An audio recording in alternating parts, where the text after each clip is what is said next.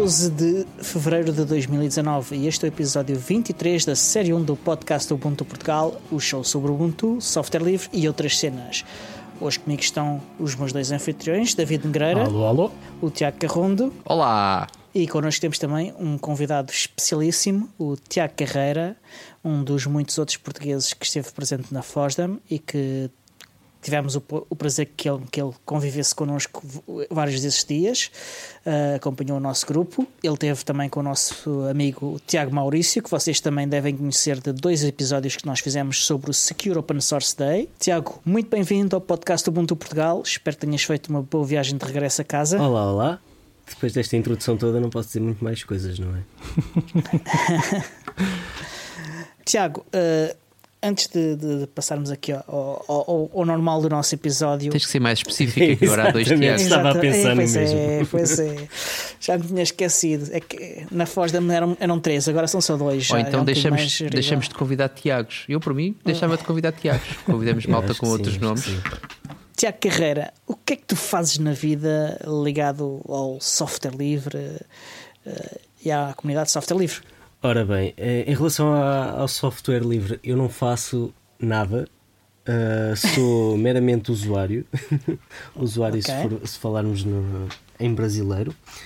Uhum. Uh, é assim, eu posso dizer que eu acho sinceramente que entrei na, no mercado, entre aspas, do software livre bastante tarde na minha vida. Eu a primeira vez que usei Ubuntu, um, Ubuntu não, usei Linux, já não lembro qual foi a distribuição, mas a primeira vez que eu usei Linux uh, mesmo a sério uh, já tinha para aí uns 22 anos agora tenho 29, portanto é só fazer as contas, como dizia outro. Uhum. E por acaso, relativamente há, há, muito pouco tempo, eu disse que gostava de, de, experimentar entrar mais a sério no, no open source. Portanto, eu gostava mesmo Uhum. de conseguir contribuir para algum projeto específico. Decidi que vou fazer isso, decidi isso há, há um, um mês atrás. Uh, neste Ok. momento estou, estou em processo ativo de procurar o que é que me interessa, pesquisar um bocadinho mais projetos é, é que andam por aí que, que eu gosto e com os quais me identifico uh, e tentar fazer um match com as capacidades técnicas que tenho para ver o, o que é que se consegue fazer aqui. Uh, mas mas re- realmente é isso, eu tenho alguma curiosidade uh, e alguma vontade de entrar no mundo do open source e não passa disso por enquanto. Bem, E qual é a tua área? Uh, eu Técnica? atualmente faço sou engenheiro de operações, eu considero mais DevOps, não na medida em que faço engenharia DevOps, porque como, como vocês sabem, isso é um tema demasiado abrangente para eu dizer que faço, uh, mas como faço um bocadinho de cada coisa, uh, é, é aquilo que se aplica melhor. Eu já estou a fazer aqui uma, uma pequena lista de tarefas para ti, que está cheio de vontade de contribuir. Vou na terceira página, mas ainda não terminei. Mas vai falando, continua, vai-te enterrando, vai dizendo que está cheio de vontade de trabalhar, que vai ser, vai ser muito interessante. Olha, vou, vou-me calar um bocadinho e continuar a fazer a minha lista. pois como o Tiago referiu que quer entrar na, na comunidade de software livre e pelo que eu entendi, uh, tiveste também na, na FOSDA. Uh, aliás, Exato. nós cruzámos uh, assim muito brevemente na FOSDAM e também estiveste no Config Management Camp que ocorreu na, na semana seguinte ao FOSDAM. Foi Ah. no dia a seguir mesmo, foi eu saí da, da FOSDEM direto para ir lá, Uh, aquilo foi em Ghent, Uhum. na, na Universidade de, de Ghent. Uh, Uhum. Não me lembro agora do nome da universidade, também não interessa muito. Uh, mas foi logo no dia a seguir, foi segunda e terça. Uh, ainda havia umas sessões na quarta que era mais uh, pegar no software e mais workshops, uma coisa mais prática, Uhum. mas eu nesse já não estive, estive só na- nas conferências. E é isso. Querem que eu fale alguma coisa sobre isso? Eu quero, tenho uma pergunta. Eh, Espera aí. Ahm, Porquê Tiago, que eu espero? É sobre... o- Porque o quê? Então, eu tenho uma pergunta, eu vou fazer a pergunta, vou esperar porquê. Tenho direito, pus o dedo no ar. Força. A minha primeira Aposto que os pergunta é. ouvintes tu- o teu dedo. Claro que sim, eles ouvem tudo. Eles veem e ouvem, só não veem se não quiserem. Então, a minha primeira pergunta é muito simples. Uma vez que aquilo acontece no dia a seguir à FOSDAM, eh, não sei se tu isto se é esta informação ou não, se há algum tipo de afiliação entre, entre a FOSDAM e o, e o evento, o Config Management que tu tiveste. Uh, este evento estava, estava listado no, na, na, lista de Fringe. De, havia vários eventos que ocorriam antes, ou, ou, imediatamente antes ou imediatamente depois da FOSDEM. Este era um deles. Aliás, foi, foi, lá que eu, que eu descobri isto. Estava a pesquisar coisas na FOSDEM, uh, que era a principal razão de eu ir a, a Bruxelas. E estava a ver, já que vou fazer uma viagem, deixa-me ver se existe mais alguma coisa aqui ao lado que, que dê para, para fazer também. E, e dos, dos vários que havia, este, este foi aquele que mais me interessou. Uh, se há alguma afiliação direta ou não, não sei dizer. Uh, sei que havia lá muita gente que eu acho até que a maior parte das pessoas que lá estavam estiveram também na FOSDEM. Pensaram como tu, não é? Uh, exato. por acaso falei lá com uma pessoa que só tinha ido a esse evento, o que eu achei estranho, mas pronto, não tinha ido à FOSDEM de facto não existe nenhuma relação entre um evento e outro, excepto se realizarem-se na mesma altura, precisamente para fazer o que o Tiago fez, que é para as pessoas poderem aproveitar uh, uma viagem e, e, fazer mais que um, que, um, que um evento. Exato, não só para as pessoas uhum. que vão uh, visitar a FOSDEM, mas também para os speakers. Uh, eu sei que, na, uhum. na, por exemplo, na DevRoom, onde eu estive, na dos containers, sei que houve um speaker que veio de propósito dos Estados Unidos para a Europa e uhum. aproveitou uhum. o balanço e passou na FOSDEM e, claro, passou também no Config Management Camp. Por acaso lembras-te okay. do nome desse speaker? Uh, não, mas posso dizer daqui a pouco. Então, e daqui a pouco o David já nos diz uh, quem era o speaker, mas entretanto, David, tens novidades sobre o teu Teres? O meu Teres, o meu Teres portou-se lindamente durante a FOSDEM. Fiquei bastante é contente é com ele, porque foi uma das minhas ferramentas de gestão do, da RUM, quando tinha que falar com os organizadores uh, sobre algum problema uhum. que havia. Uh, e a bateria durou-me cerca de 7, 8 horas no total, uh, com, uso, com o uso regular do browser e do IRC, portanto usando a consola.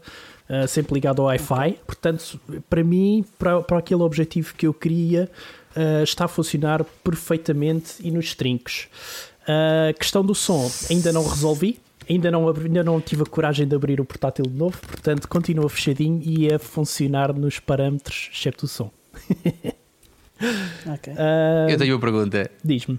Saíste de casa com um plano B ou saíste de casa só com o Teres? Saí de casa só com o Teres saí de casa unicamente com o Teres. Ah, porque eu já o tinha testado também, já estive a utilizá-lo aqui em casa, uh, okay, já tive, okay. tinha assim é ligado justo. ao lado e pelo, pelo uso que eu estava a dar assim em casa, apesar de não ser tão intensivo quanto dei na FOSDEM, pareceu-me fazível. Uh, último recurso, último dos últimos, tinha um telemóvel ou pedi alguém para pa falar, porque também tinha lá pessoas okay. da organização à volta. Mas pronto, não, nem sequer pensei nisso, fui só com não Teres, foi não foi preciso, funcionou perfeitamente. Continuando no tema da FOSDEM, continuei a ver talks durante esta semana. Uh, principalmente na DevRoom onde eu tive, porque foi-me difícil acompanhar as talks enquanto estava a organizar a DevRoom. Entretanto, também outra das coisas que eu fiz, marquei um exame para o OpenStack Administrator. Basicamente é uma certificação em como eu consigo administrar o OpenStack, o que é bastante importante, não só para a minha carreira neste momento, mas para o futuro.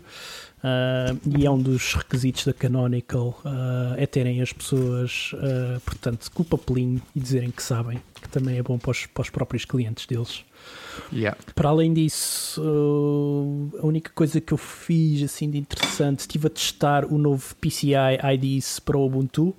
Uh, sem um pacote que vai atualizar portanto, a informação que, do hardware quando nós escrevemos o comando lspci, que lista assim muito uhum. resumidamente uhum. o hardware que temos, porque foram reportados bastantes bugs e eles andaram a pedir ao pessoal que tem hardware mais recente para fazer, uh, para fazer uns testinhos. E realmente, no meu caso, encontrei um problema porque, ao que parece, tenho um, um processador de um servidor, um processador Xeon. uh, e pronto, fiz o. Foi um upgrade. Foi um upgrade, é, foi um upgrade. uma linha de comandos, fiz o upgrade ao meu portátil. Uh, Depois tens-me dizer quais são os comandos que eu quero fazer.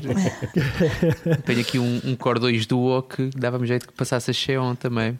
Posso, posso, por acaso, uma das coisas que eu vou pôr é o link para, para, o, para, o, para o Launchpad, para os bugs, para, os, para o pessoal uhum. que quiser experimentar, tem lá as instruções de como experimentar uh, e mandarem o feedback deles, que é sempre, que é sempre importante. Um, pronto, isto foi, foi as coisas com que eu tive assim ocupadas durante a semana. E tu, Tiago, o que é que tu andaste a fazer esta semana? Eu, olha, eu estive a fazer uma coisa contigo que tu te esqueceste de dizer, é provavelmente para me deixares também ter algo e algum tempo de antena, mas que foi, portanto, começou conforme já tinha sido planeado, uh, pelo menos na minha cabeça, acho que já tinha, tinha partilhado isso no, no, no episódio anterior, mas que foi começámos agora uh, outra vez com a, com a disponibilidade mental para pensar no Ubucon Europe uhum. e então temos aqui uma série de coisas que já aconteceram e que estamos a preparar outras que ainda vão acontecer. Aliás, amanhã às nove e meia tenho uma reunião hum, com a Câmara Municipal de Sintra, exatamente eu e o Jaime, para oficializar uma série de, de, de coisas. Uhum. Mas aquilo que, que, tenho a destacar que foi um, foi um, um sprint feito, feito a meias, a, a, trio, foi um terço. Fui eu, tu e o. Hum, Gonçalo. E o Gustavo. Gustavo, desculpa. Gustavo não batizes o homem, depois tens que lhe oferecer um folar na Páscoa. Desculpa, Gustavo. Um, exatamente. tivemos, tivemos a fazer um sprint uh, e tivemos a, a deixar o, a primeira versão ainda muito cheia de falhas e, e, com, com, com lacunas de informação, porque também há coisas que nós ainda não dispomos, mas tivemos a, já deixámos no ar uma primeira versão do, do website da, da Ubucon Europe, que é importante como fonte de informação, porque aquilo que nos perguntaram muito na FOSAM quando nós falámos sobre o Ubucon Europe foi se tínhamos site ou não, se estava a funcionar ou não, portanto é, é, é, vai ser um e vai funcionar também como um repositório de informação. Portanto, e já agora faço também o apelo, vão, vão visitar, nós vamos deixar o link e visitem, vão visitando com regularidade, porque provavelmente eu diria que numa cadência mais ou menos semanal uh, há, de haver, há de haver uh, alterações e acrescentos àquilo que é a informação disponibilizada lá. O site não é a única coisa que há para fazer, portanto, neste momento temos muitas coisas para fazer. Das três páginas que eu tenho de tarefas, e eu sou o único que pode dizer para o Tiago, porque ninguém tem dúvidas, uh, parte delas são exatamente relativas à, ao Bucon. Uh, e todos os pares de mãos são, são bem-vindos, uh, mas ainda há muito trabalho a fazer e, e, estamos já também a encaminhar isso. Temos uma série já de, de outras. Não, não vou entrar em muitos pormenores porque também não quero levantar aqui as expectativas, mas eu tenho que acreditar em mim. O David sabe disso porque está envolvido também muito diretamente, pelo menos nesta fase, uh, nestes processos iniciais. Portanto, amanhã vamos ter também uma reunião à hora de almoço também sobre isso. Bem, as coisas estão a andar, felizmente estão a andar. Uh, e pronto, porque daqui nada estamos em outubro e as coisas têm que têm que estar todas no ponto nessa altura. Portanto, eu estava só à espera que a FOSA me terminasse para poder ter disponibilidade também para, hum, para avançar com isto. À parte disso, tive no fim de semana passado, já andava, já andava com esta ideia também há algum tempo e que, e que vem sendo adormecida, que é, uh, e eu partilhei isso aqui em podcast, quando, quando a Canonical abandonou o projeto do Ubuntu Phone, o meu MX4 passou, uh, passou a sucedâneos do Android Uh, entretanto, eu troquei de telefone e ele, e ele, passou a ficar ali abandonado na secretária, à espera que eu pegasse nele, que eu retirasse de lá todo o conteúdo e que ele voltasse a, ser, a, a ter um, um, software justo, livre, ou pelo menos o mais livre que se consegue nesta altura.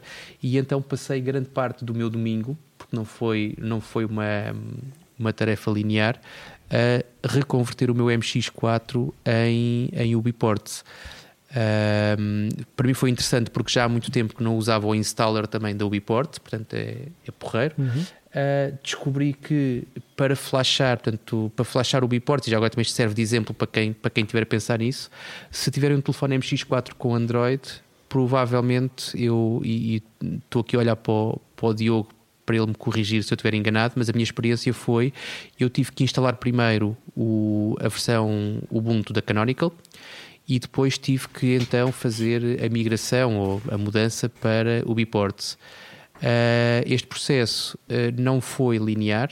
Uh, se eu fosse se eu fosse menos convicto se calhar tinha desistido, porque de facto foi, foi chato.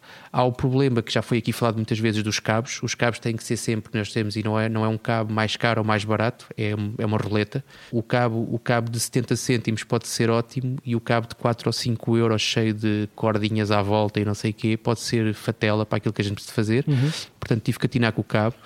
Tive que fazer, usar a SP Flash Tool para fazer a, a conversão para, para Canonical e isso requer uma porta USB 2. USB 3 provavelmente, muitas vezes dá erros de comunicação e eu tive esse problema.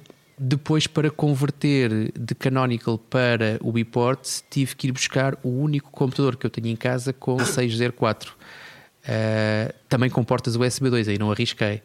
e nessa altura foi, nessa altura sim, foi linear. Agora, em 18 e com portas USB 3, minha gente, é pá, tá não todos esqueçam, mas é, é penoso. É penoso porque depois é preciso, troca o cabo, não vai, não vai, não arrancou em fast boot, não arrancou em recovery, o recovery arrancou, mas depois a imagem não carrega, mas depois é uma cambalhota do raio. Portanto, se estiverem a pensar nisto, uh, e não sei se acontece com todos os telefones ou se é só com este, mas se estiverem a pensar nisto, o meu conselho é arranja logo uma máquina com o Ubuntu 16, uma versão, eu usei um mate, uhum. mas qualquer um deve servir, um portas USB 2.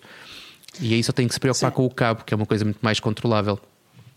Sobre a questão de flashar primeiro com a imagem Deste. da Canonical, não tenho conhecimento nenhum disso, ehm, mas o, o, o, telefone que eu flashei um, ehm, tinha já a imagem da Canonical, porque era, vinha do, era um Ubuntu Edition de raiz, portanto, tinha, quando eu comprei já trazia isso. Uh, mas sim, uh, o MX4 para flashar, aliás, todos os telefones que eu flashei foi sempre com 1604, excepto alguns BQ Quaris E4,5 que funcionaram perfeitamente com 1804 mas o, o quer o Fairphone que eu tenho, que eu flashei aqui há tempos, quer o Meizu M, uh, Pro 5, o Meizu MX4, uh, o Aquarius E5, uh, pá, quase os meus dispositivos todos têm flashado sempre, mas por coincidência numa, numa máquina 1604. O único problema que eu tive uma vez foi com um MX4, precisamente, não, não era meu, uh, que ficou num boot loop e eu penso que foi por causa de usar o 1804. Acho que ali okay. uma coisa eu, qualquer. Loops, das coisas uh, todas que passaram como, como problema, o boot loops não foi uma delas, felizmente. Mas estou curioso agora porque eu cheiro-me que nos próximos tempos hei de flashar novamente o meu tablet, o, o M10, para, uhum. Para o Biports também, e vou ver se vou ter o mesmo. Não é ter certamente o mesmo problema, porque sei onde é que, onde é que, onde é que a coisa correu mal e é, tenho mais, maior capacidade de corrigir. Mas quero, estou curioso para saber se é um processo também assim de, rigoroso em termos de, de, de, dos procedimentos ou se pode ser um bocadinho mais flexível no, no que toca à distribuição a usar, versões e portas USB, mas, mas pronto. E tu, Diogo, mas espera. USB, eu, portas USB acho que usei já, já a versão 3 também, sem problemas. Mas a gente quer falar eu... de ti. Pá, eu tive principalmente a descansar, também tive um bocadinho de foz da flu, afetou-me mais no fim da semana e no fim de semana. Uh, então estive a visitar família e amigos e tal. Uh, também estive a acompanhar a situação da reforma de direito de autor, que após alguns dias de incerteza a respeito, principalmente do artigo 13, uh, a situação clarificou-se, não da forma que nós gostávamos, mas pronto. Uh, basicamente, o que aconteceu é que muitos editores e outros grupos industriais uh, já não gostavam da versão que estava uh, em cima da mesa durante a negociação do artigo 13, porque não era suficientemente extremista. Uh, por exemplo, não, não excluía a responsabilidade, a, a, a proteção contra a responsabilidade legal para para todas as PMEs e startups, só para aquelas que fossem mesmo muito, muito, muito pequenas e muito, muito recentes. E então, após uh, negociações entre a França e a Alemanha, porque havia uma situação de impasse, uh, a Alemanha uh, cedeu e em toda a linha, segundo a própria deputada alemã Julia Reda. E, e agora ficaram as propostas mais extremistas para o, quer para o artigo 13, quer para o 11, e também a respeito do artigo 14 e do menos 14 e 16, uh, eles estão a tentar também forçar ao máximo que se retire proteções aos autores, como por exemplo uh, poderem, uh, as, as, aliás, as plataformas da internet e as editoras serem obrigadas a, a fornecer dados de forma transparente para que os autores possam fazer uma negociação melhor de, das suas condições, ou a possibilidade de de após os seus trabalhos não estarem a ser publicados e promovidos pelas editoras durante algum tempo e já não lembro qual era o tempo, se era 10 anos, se era uma coisa assim do tipo, uh, eles verem os seus direitos uh, que, que, tinham sido cedidos às editoras retornar às suas mãos e poderem eles escolher outra editora ou, ou publicarem eles próprios os seus trabalhos e, e assim poderem ganhar mais algum dinheiro com o seu trabalho e as editoras e, e, e, muitos governos, incluindo o francês e o português, eh, estão contra, contra esta possibilidade de, haver alguma proteção para os autores em vez de ser só para as, as grandes editoras e, e, para os grandes grupos industriais. Ok, eu não sei se nós falámos aqui no ar que um, a Ansol e a D3 estiveram nos dias que, ante que anteciparam a, a FOSAM a fazer contactos. Uh, tu acompanhaste isso mais perto, mas fizeram contactos a alguns deputados europeus. Uh, sim, uns que os receberam, não é? Nem, toda, nem todos os receberam. Uhum. Uh, antes, antes de continuares, deixa-me só, deixa só fazer a ressalva que relembrar a malta que, que acredita e que ainda não desanimou que este ano é ano de eleições europeias. Portanto, não sei se, quer, se vais falar agora sobre qual é que foi a resposta e o feedback dos deputados europeus, mas reforço que este ano é ano de eleições europeias, para quem acha que não servem para nada, podem de alguma maneira inspirar-se. Uh, vão ter essa possibilidade. A Paula Simões tem publicado no seu blog, no seu blog uh, a forma como os deputados têm votado. Portanto, podem uh, ir ao, ao, blog da Paula Simões acompanhar esses detalhes. E um, também podem ir ver o, o site mais recente da, lançado pela D3, que é para uma nova campanha contra o artigo 13, que é o artigo 13.eu, e no qual vários criadores académicos uh, uh, manifestam as suas opiniões em formato de vídeo uh, e com alguns textos muito curtos. E, e, lá podem ver quais os seus motivos, os, porque é que os criadores estão, estão contra, contra esta proposta que os prejudica gravemente. Também podem lá assinar uma, uma petição uh, pelo que uh, eu apelo a que, que o façam, uh, será benéfico para todos. Ok. Então e tu, Tiago, o que é que fizeste esta semana? Olha, eu também, ao contrário de vocês, eu não vim de lá com febre da, da, da Fosam. Eu fui para lá já um bocadinho doente, portanto fui eu que vos peguei ah, então a vocês todos. Exato. Ah, tu, então. eu também não. Eu também não. E, Isso é uma cena para não ruim, mas, mas tu és ruim. Eu sou, eu sou dos maus.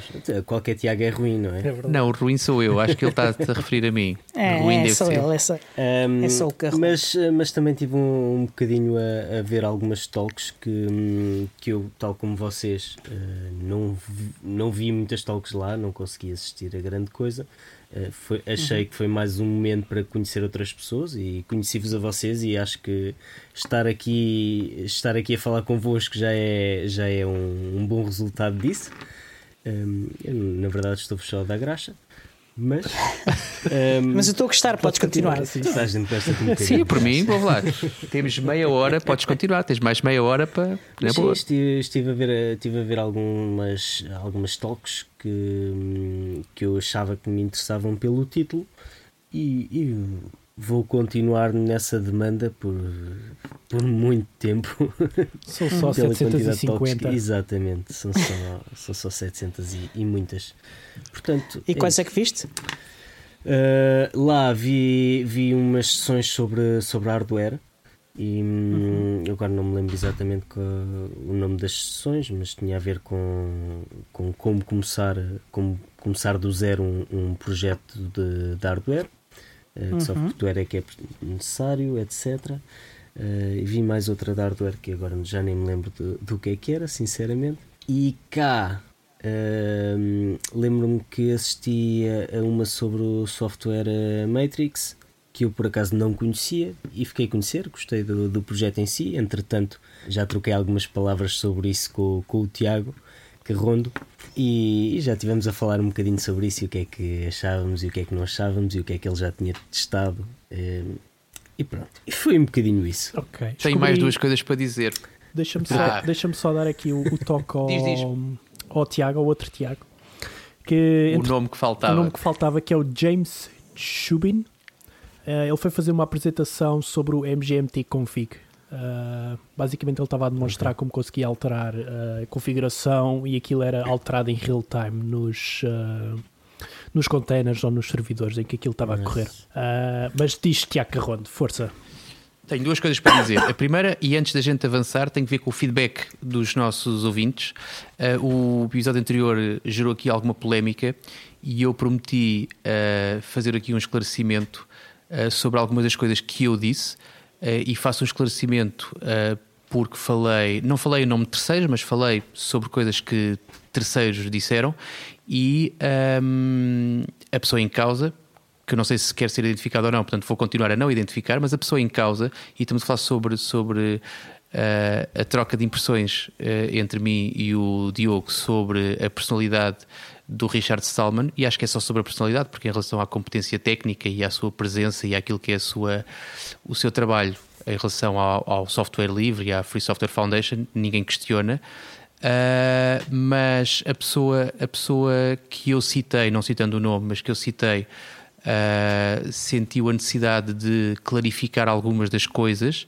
Uh, e provavelmente aquilo que, aquilo que terá acontecido foi houve uma má interpretação da minha parte, ou eventualmente um enaltecimento, não sei se é assim que se diz, de algumas das coisas que são menos convencionais. Portanto, de facto, o Richard Salman é uma pessoa muito excêntrica e acho que aqui, parte excêntrica, Diogo, não, aqui estamos bem, toda, é? Toda a gente concorda. Excêntrico, ok, excêntrico, muito e pronto. Mesmo. E em relação a isto, queria só dizer que de facto, se calhar foi. terei sido eventualmente injusto nas palavras, também porque. E lá está, é sempre chato, é sempre chato falar com pessoas que não estão para que possam corrigir na hora.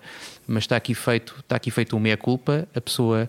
Eh, eu, eu tive, tive alguns minutos ao telefone com, com a pessoa em causa, não com o Stallman, com a outra. E, ah, bolas.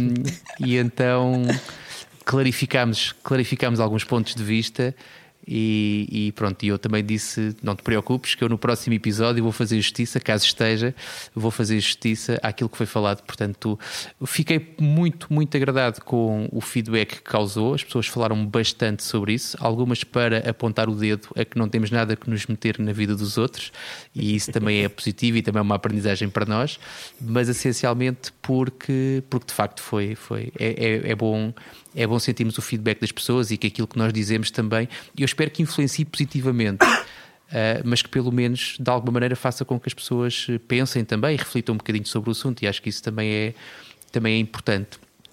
Uhum. Portanto, isto tem que ver com o, o, esclarecimento, e acho que em termos de feedback, essencialmente é isto. Não sei se já agora no capítulo feedback dos, dos ouvintes, se há mais alguma coisa a dizer. Uh, eu acho que. É... O Reddit, o Reddit está ao rubro, não é? Portanto, nós andamos à pera sempre. Agora, nos últimos três episódios, temos andado à pera, portanto, o Reddit está ao rubro. Um, isto, Tiago, tu estás aqui mais, mais abandonado, mas nós temos, nós temos um. Como é que se chama aquilo? Uma secção no Reddit em um que a malta acusou-nos de sermos demasiado não consensuais. Não foi lá, foi, no, temos... no, R Portugal. Foi no, R Portugal. Foi no R Portugal. Já agora, eu, eu, eu acho é que igual, vocês é fazer aqui uma revisãozinha de, de, de, quais são os pontos de contacto para este fabulástico eh, podcast, porque hum, eu, como já tive a oportunidade de dizer descaradamente, eu não conhecia o podcast. Ok, uh, até é vos justo. conhecer a vocês. Um, então estive aqui a, eh, a par de ler, de ver algumas talks da, da Fosam. Estive a ouvir alguns episódios vossos Uh, são muito bons. Olha, excelente opção. Eu agora estou opção. só a dar graxa. Gosto do miúdo, pá. Continua. Não sei quem foi que o convidou, mas, mas gosto do miúdo. fiquei, fiquei assim com, com alguma vontade de, de, primeiro de saber como nos contactar. Consegui encontrar o, o, o botãozinho de feedback no, no site Uh, uhum. que eu acho que é o site oficial. O, link mais importante, o link mais é? importante é o do, do, Patreon, porque nós queremos fazer fortuna e, portanto, o mais importante. Esquece lá os feedbacks e os comentários, não serve para nada. Mas sim, depois ouvi-vos a falar do Reddit, tenta ir procurar, mas como uh, comentar nós não, mais nós, fazer, nós, não é? é assim, as nossas desventuras no Reddit, Reddit é o pelour do David e do eu, Diogo. Fui eu que um dia acordei e pensei assim, olha, vou fazer um post no R Portugal e ver no que é que isto está. E por acaso até deu bom resultado. Uh, mas entretanto não pus Sabes lá o mais que é o R Portugal? Quem? Eu? Sim. Não, não Sim. É basicamente. Pronto, então temos dois, é, é, dois Tiagos. Não é, Reddit, Reddit não é uma cena para Tiagos. O R Portugal é um subreddit do Reddit que é dedicado às pessoas de Portugal e às pessoas portuguesas. Uh, acho que é o maior subreddit que existe. Digamos que é um subfórum dentro de, dentro de milhares de subfóruns que existem no, no Reddit. Uhum. apesar de não uh, frequentar muito o Reddit, conheço um bocadinho. Sei que normalmente é um sítio que, que, que, é ótimo para, para discussão. É. Ódio, fel. É, uh, Já, já ouvi algumas muito... histórias vindas do, do Reddit. Há de tudo. Há de, tudo. de tudo. Tens subreddits super fixe em que o pessoal é super chill. Do, do, do, do, do subreddit do Tifu, Sim. Não sei se vocês sim. estão por dentro. Eu também ouço um podcast de uma rádio muito popular de manhã. Exatamente. Volta e meia fala nisso. Exatamente. Mas eu deixo a parte do Reddit para o David e para o Diogo, para eles se entreterem. Portanto, eu sou aquele velhinho a dizer: Ah, isso das redes sociais. Eu sou assim, mas com o Reddit. Tenho que fazer Portanto, post. fui lá naquele dia, acho que não voltei lá mais. Tenho que fazer Não sei post. se tu tens mais atividade ou não. Não, não teve, não teve, porque mas... também não, não tenho mantido aquilo vivo. Mas tenho que ir lá, tenho que ir lá fazer outro post, relembrar os nossos queridos Exato. ouvidos do Reddit. Que nós agora, agora que temos este, neste episódio que falámos deles, é uma boa altura para. É, para, para ir lá outra para... vez. Exato. Mas pronto. Então, nós temos Mas, aqui sim, umas perguntas preparadas para o Tiago, não temos? Uh, Onde é que elas estão? Eh, nem por isso. nem por isso. nem por isso. Então, então. eu sei isso. que há aqui uma bateria de perguntas, são 84 perguntas que nós temos aqui 85, preparadas. 85. Está-se a contar mal. Uh, não, basicamente o que, o que a gente quer falar, conversar com o Tiago é o que é que ele achou desta experiência de ir à Fosdam, se já tinha ido a algum evento deste tipo ou não. Foi a tua primeira Fosdam? Foi a primeira Fosdam, foi sim senhor. Uh, eu já tinha visto que havia esse evento, já, já tinha visto há, há algum tempo, mas nunca tinha conseguido ter a disponibilidade uh, temporal uhum. de, de, de, ir, efetivamente. Uh, e posso dizer que a experiência foi positiva. Não foi bem aquilo que eu estava à espera. Um, Nunca é. Eu estive recentemente numa, numa conferência, vá, foi a, a DockerCon em Barcelona, em dezembro. Uhum. uhum. Essa sim foi, foi a primeira conferência, digamos assim, que, que eu participei. Uh, uhum. Achei que foi uma coisa bastante grande, não tão grande como a, com uma FOSA, mas já com uma dimensão bastante considerável.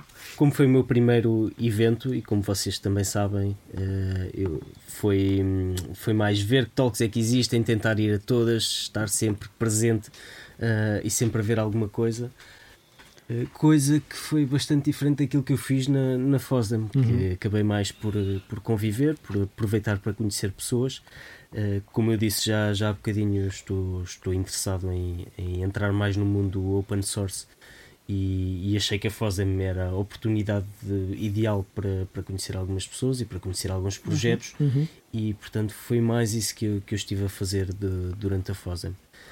E, e, foi uma experiência positiva. Eh, a FOSEM é sempre um bom sítio para, para conhecer novos projetos, projetos que, que, alguns deles eu fiquei eh, naquela de como é que eu não conhecia já isto, como é que eu nunca tinha ouvido falar disto. Uhum. Pelo menos para mim, eu cada vez que entro num subterfúgio novo no, ou em algum subdomínio no, no mundo da IT no geral, eh, descubro que existe todo um novo mundo lá por baixo.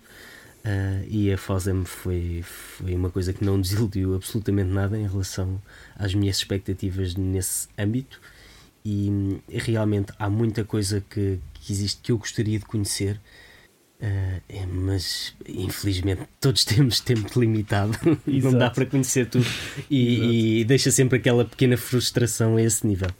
Então, e houve algum projeto que te tenha assim saltado mais à vista, digamos, uh, ou algum projeto que tenha assim uh, deixado mais espantado no sentido de, como tu, como tu próprio estavas a dizer, que como é que eu não conhecia isto, ou digamos, digamos assim de uma maneira muito resumida, qual é que foi o teu projeto favorito que descobriste ou que viste lá na FOSDEM? Uh, aquilo que eu realmente achei que, como é que eu não conhecia isto, a nível de hardware open source. Eu não tinha sabia que existia, mas não, não tinha conhecimento absolutamente nenhum.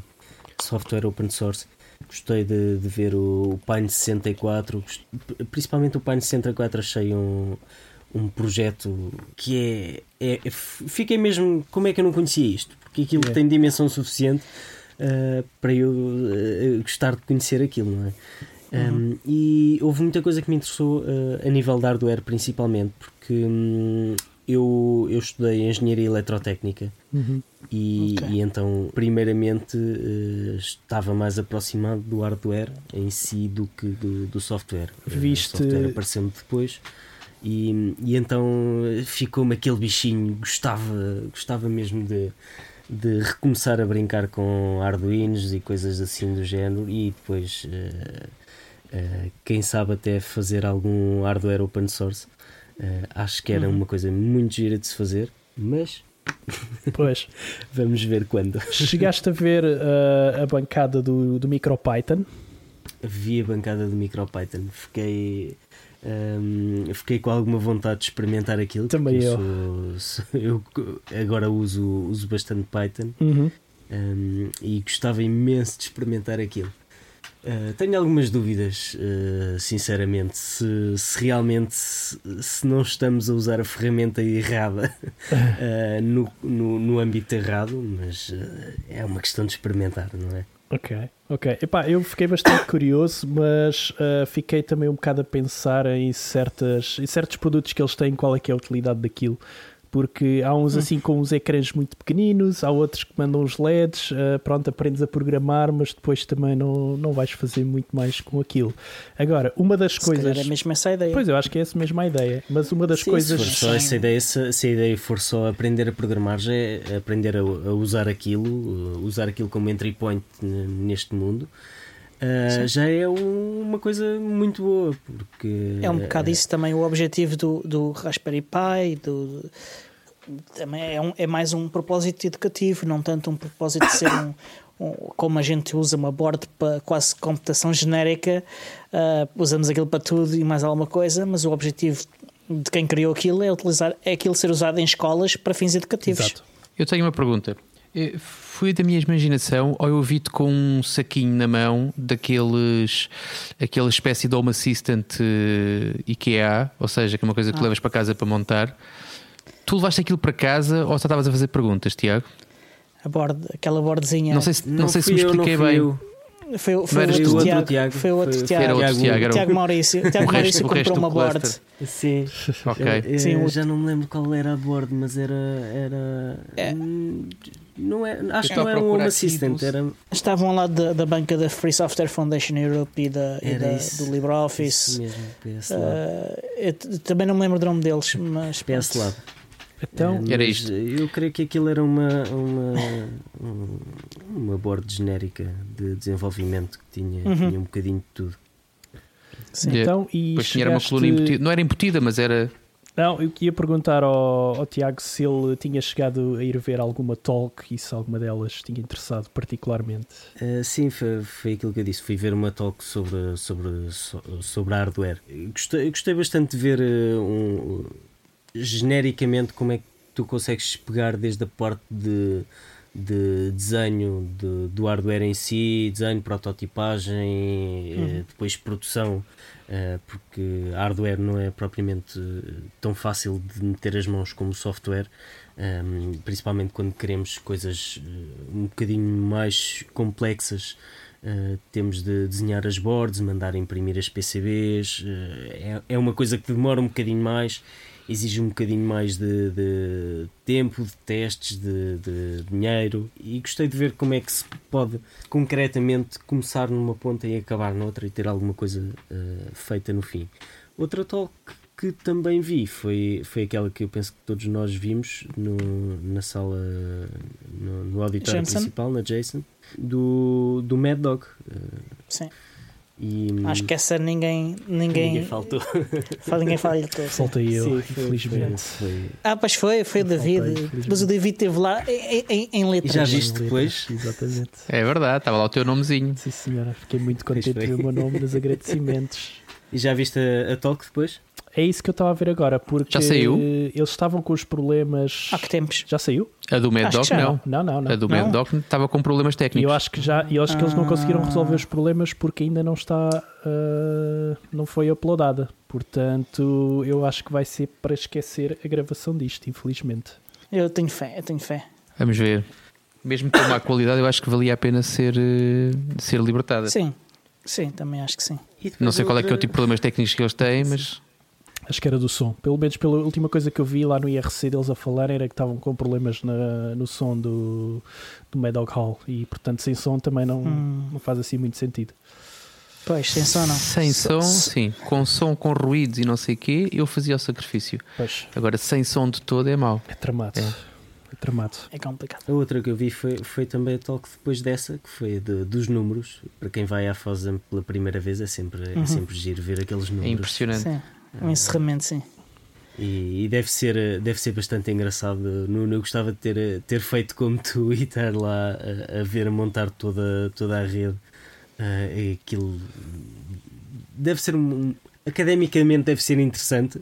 Não sei, eu gostava de, de, ver como é, que, como é que funcionam os bastidores numa coisa deste tamanho. Mas pronto, o, os, bastidores, para os bastidores, os bastidores numa coisa deste tamanho estão todos abertos completamente, uh, porque isto é um evento que é montado em dois dias, só para, só para funcionar dois dias, e é montado em meio-dia.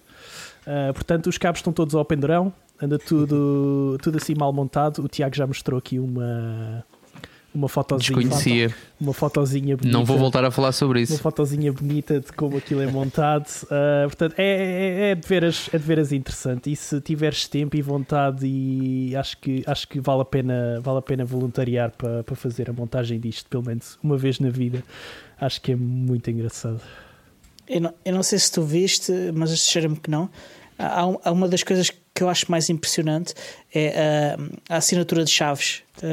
Eu ouvi falar disso por alto é. durante é. a FOSAM e, e voltei a, a deparar-me com isso um, já cá que, que havia esse, esse evento lá.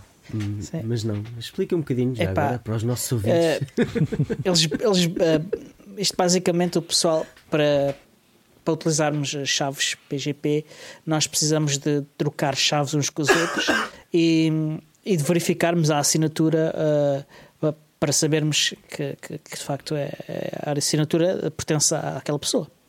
A assinatura da, da chave, né? Atenção, não, não somos uhum. nós que assinamos com assinamos digitalmente com a, com, não é de punho. com a chave. Não é de punho.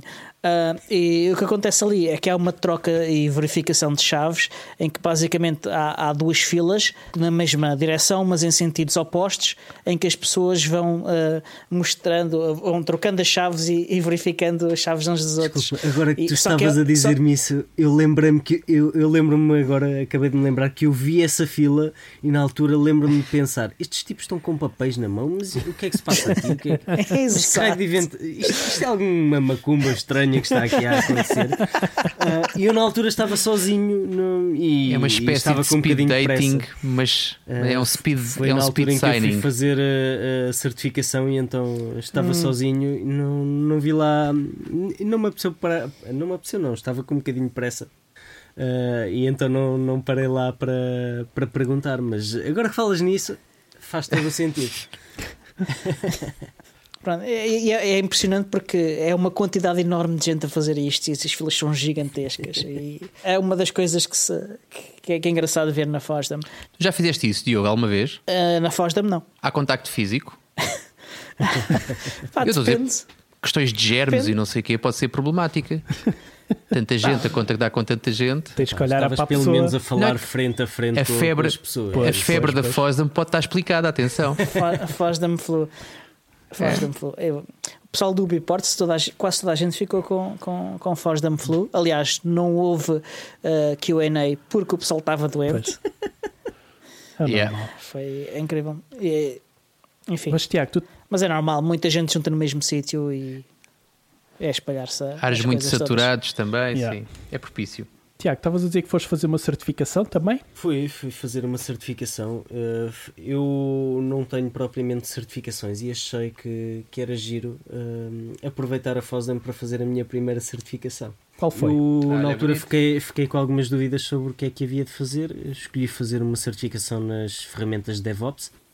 Um, eu fiquei, essencialmente, fiquei muito curioso para saber como é que se faz uma certificação uh, relacionada com DevOps.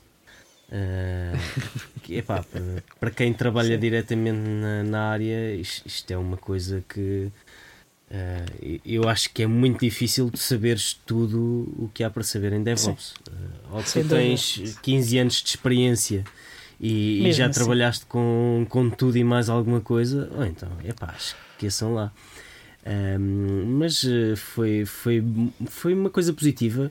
Não digo a certificação em si, mas a, a, parte do estudo, porque eu acabei por ter que ver algumas ferramentas, algumas conhecia, outras nem por isso.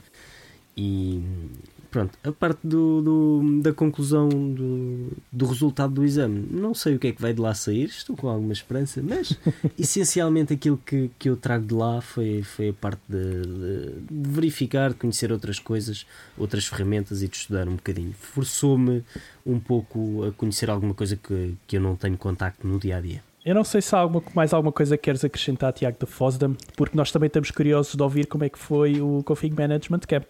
Então Sim. vamos passar a esse. Houve, houve algumas talks que, que eu vi lá. Uma delas, uh, para o Diogo, de certeza que iria adorar, que foi os 100 anos de, do Config Management. Aliás, 100, 100 anos de infraestrutura.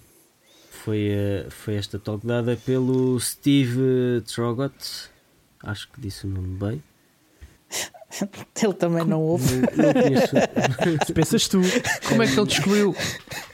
Como é que ele descobriu a idade do Diogo? Como é que sabes que ele. Já disseste? Já disseste? ainda estou, ainda estou.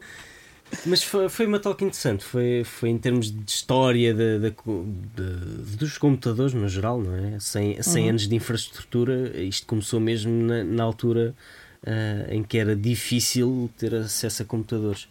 E, uhum. e, passou, passou toda a história de como é que se fazia, de como é que se configuravam as coisas na altura, como é que apareceu a necessidade de haver uh, ferramentas de configuração, etc, etc. Foi uma, uma talk engraçada.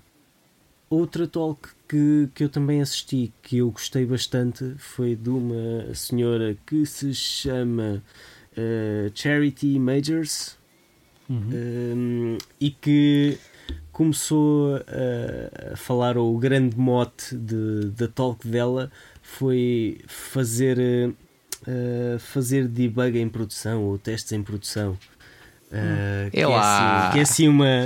Eu depois no fim eu falei com ela, disse-lhe que achava que gostei muito da talk dela, mas que achava que aquilo foi um bocadinho uh, o equivalente a clickbait das talks. Um, ou é, é, aquilo, é, a senhora era bastante disruptiva na, na, forma de falar. Ela falava como uma pessoa, usava muito jargão e, e dizia coisas como testar em produção. Um, eu pessoalmente gosto muito das pessoas que usam jargão para falar nas talks porque dá-me impressão que não estão ali com bullshitting. Uh, hum. a contar, a contar histórias e dá-me ideia que, que uh, soa uma, uma talk mais apaixonada, mais, com mais energia. Uh, eu pessoalmente gosto, gosto disso. Mas hum, obviamente que, que, que, aquilo era um bocadinho clickbait, não era testar uh, em produção no sentido de testar, era muito em termos de observar e monitorizar os sistemas. A-B testing? E quê? A-B testing? Testes AB? Uh, não, não, não, não? Não, é, não é esse nível de testes, não é, não é, nem, não é os testes convencionais. É, é, ela, quando diz testar em produção, é existe algum se existir algum problema muito corner case um, e tu queres testar normalmente aquilo que acaba por acontecer na maior parte dos sítios é tu tentas replicar o problema, tentas encontrar qual é o corner case que vai gerar aquele pro problema num ambiente de testes ou num ambiente de staging, tentas uh, fazer 30 por uma linha para conseguir uh, obter aquele caso específico que só aconteceu uma ou duas vezes. E, e o que ela diz é uh, isso é uma perda de tempo uh, essencialmente, e aquilo que nós devemos ter é ferramentas para conseguir ver exatamente o que é que aconteceu com aquele pedido em produção. Uh, portanto, ter uma monitorização dos sistemas uh, não uh, a nível de métricas já, já processadas, mas ter observabilidade de, de por exemplo, conseguir um, conseguires ver cada pedido, o que é que se passou com este pedido, quanto tempo é que levou, uh, uh, qualquer exceção de ter o stack trace um, e conseguir uh, ao nível do, do request conseguires fazer, fazer drill down e, e fazer investigação ah. do que é que se passou. portanto, na verdade, em termos de corner cases, normalmente é, é e, e obviamente é mais fácil veres as coisas em produção onde as coisas estão a acontecer, porque, até porque há certas coisas que só em produção é que acontecem. Uh, obviamente que não é usar o mote que ela disse de testar em produção, considero que, que, isso é uma absurdidade, dito assim desta maneira, mas é ter as ferramentas certas para conseguir apanhar as coisas estranhas uh, em produção. Dito assim, uhum. resumidamente é isto, mas gostei muito da talk dela. Ok. Um, e creio que estamos já quase a chegar ao fim deste episódio. É sempre assim quando temos convidados. Já não é, tínhamos, era um convidado há muito tempo. Já não tínhamos, já não. uh, muito obrigado ao, ao Tiago. Uh, entretanto, uh, temos ainda aqui mais um, um, um desafio. Uh, se calhar também podes participar, Tiago. Uh, eu e o David estivemos a conversar esta tarde e estávamos a discutir ideias sobre coisas para fazerem online uh, com, com, com, a comunidade, e, utilizando as ferramentas de streaming e de interação que nós temos estado a usar e a testar. Uh, e a ideia era se calhar passar por fazermos aqui uma sessão em que ensinávamos, em que orientávamos as pessoas a testar, por exemplo, a próxima release do Ubuntu. Na semana que vem, penso que é a semana que vem já, uh, o 1904 vai entrar em Feature Freeze e vai ser feita a, a primeira semana de testes. Portanto, se calhar era uma boa oportunidade para, para fazermos esse tipo de coisas. Não achas, David? Sim, concordo plenamente. Uh, acho que a sessão vai passar um bocadinho por. Uh, para já fazemos a marcação das horas e do dia, né? Uh, provavelmente uhum. vamos falar disto com a nossa comunidade Ubuntu no Telegram para começar. Uhum. Uh, se mais alguém estiver interessado e não estiver no Telegram, uh, podem mandar-nos o e-mail, tem o nosso e-mail de contacto no nosso website. Uh, uhum. Mas resumidamente vai ser nós a falarmos com as pessoas uh, no Telegram ou via Telegram e Mumble. Ainda não, ainda não temos bem assim o uhum. formato feito, uh, mas basicamente ajudar as pessoas a dar aquele primeiro passo para fazerem testes e para começarem a dar o feedback sobre os testes que fazem. portanto, provavelmente uma das coisas que vai acontecer é primeiro onde encontrar a informação Portanto, que testes é que uhum. eu posso fazer, o que é que eu posso correr. Uh, uhum. Criar conta provavelmente no Launchpad, que é onde o desenvolvimento Exato. do Ubuntu é feito. Uh, ir à caça dos bugs, ir à caça de coisas para serem testadas e testar coisas genéricas para começar, para depois as uhum. pessoas que tiverem mais interesse e quiserem continuar a contribuir já vão ter uma base para conseguirem uh, fazer outras contribuições, fazer o report bugs e fazer uh, esse tipo de coisas. Isto é uma coisa simples que qualquer pessoa pode fazer, não é preciso ter grandes conhecimentos de informática nem nada dessas coisas, pelo que é, é uma, uma porta de entrada bastante boa para quem quer começar a contribuir e quer perder um bocadinho da vergonha de contribuir. Eu costumo dizer que os portugueses são tão bons a reclamar e a queixarem-se que a tarefa de reportar bugs é ótima para nós, pá, nós portugueses. É verdade. Também acho que sim, acho que, que é, é, o ideal. E se quiserem contribuir dessa forma, digam qualquer coisa, deem-nos feedback para a gente saber se há interesse ou não. Uh, podem mandar eh, e-mail, podem ir ao Telegram, podem. Há várias formas de entrar em contato connosco. Eu faço uh, já. Pensar... Eu quero fazer já um Diz? pedido. Reforcem bem a parte de criar a conta no Launchpad, porque depois, quando uhum. ou vocês ou quando alguém fizer uma sessão sobre tradução, as contas do Launchpad já lá estão e isso depois é uh, é meio caminho andado para seguirem, tal como, como o David estava a dizer, fazer outras tarefas. Eu estava à espera que ele falasse na tradução, não falou, tenho que falar eu.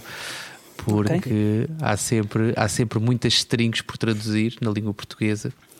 Uh, e é uma tarefa também feita por pessoas que não têm que ter necessariamente conhecimentos técnicos. Olha, uh, também pensar na comunidade, uh, quer lembrar que um, temos ainda os códigos de desconto, quer da LibreTrend com, com para as LibreBox da LibreTrend, que tem um, um, desconto bastante interessante de 150 euros, que podem obter usando o código de desconto PUP150.